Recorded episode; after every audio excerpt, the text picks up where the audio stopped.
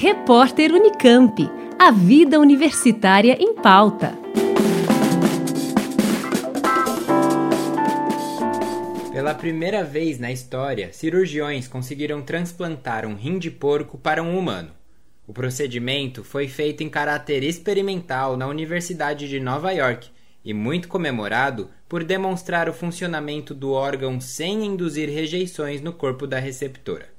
O uso de órgãos animais em humanos é conhecido como xenotransplante. O professor da Faculdade de Medicina da USP, Silvano Raia, que realizou o primeiro transplante de fígado com doador falecido da América Latina e o primeiro transplante de fígado com doador vivo da literatura, conta que essa pode ser uma alternativa importante para reduzir as filas de espera por um doador.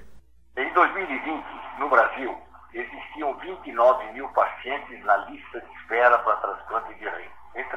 Apenas 7.400 foram transplantados.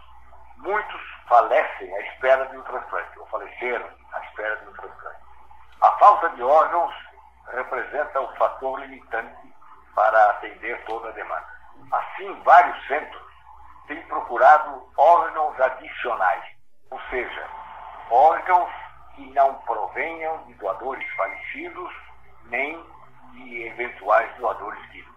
Para que não haja rejeição, é necessário que os porcos passem por um procedimento de modificação genética. Quem explica é Maiana Zatz, professora do Instituto de Biociências da USP. Se você transplantar órgãos de um porco para um ser humano, você teria uma rejeição aguda. Então, como é que a gente poderia contornar isso? A ideia era uh, você silenciar os genes que causam essa rejeição. Então, a gente sabia já que existem três genes principais que produzem um tipo de açúcar e que esses genes é que causam a rejeição aguda.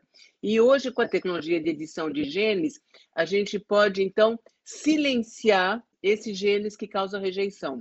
E com isso, a gente poderia criar porcos que têm esses genes, então, silenciados, e com isso eles poderiam, então, ser doadores de órgãos. Silvano Raia e Maianas Artes estão à frente de um projeto da USP que também busca realizar o transplante de rim de porco. Eles concluíram com sucesso os procedimentos genéticos e aguardam a construção de uma instalação chamada Pig Facility para avançar com o projeto. A gente não tem ainda o que a gente chama de Pig Facility, um ambiente, um biotério de máxima segurança, onde você tem absoluta certeza que não tem nenhuma contaminação. Então, a gente vai criar os porcos nesse ambiente altamente esterilizado. E isso a gente precisa de verba ainda para conseguir, nós não temos ainda. Então, assim que a gente tiver essa verba, nós vamos construir essa Pig Facility, vamos criar os porcos nesse ambiente e, e, aí os porcos que vão nascer dali para diante seriam totalmente estéreis. E aí você poderia usar para transplante. De acordo com Raya, a partir do início da construção da Pig Facility, em dois anos será possível realizar transplantes clínicos utilizando esses órgãos. Nós prevemos, poremos essa Pig Facility cerca de 18 meses.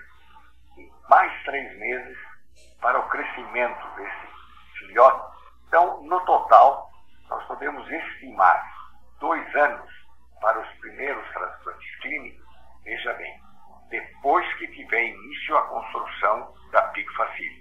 Para Maiana, o experimento nos Estados Unidos pode facilitar o caminho do projeto brasileiro. Eu achei muito bom deles terem mostrado isso, porque uh, vai ser muito mais fácil a gente ter isso aprovado pelos comitês de ética quando eles verem que já está sendo feito nos Estados Unidos, né? Conversei com Silvano Raia, professor da Faculdade de Medicina da USP, e Maiana Zatz, professora do Instituto de Biociências da USP.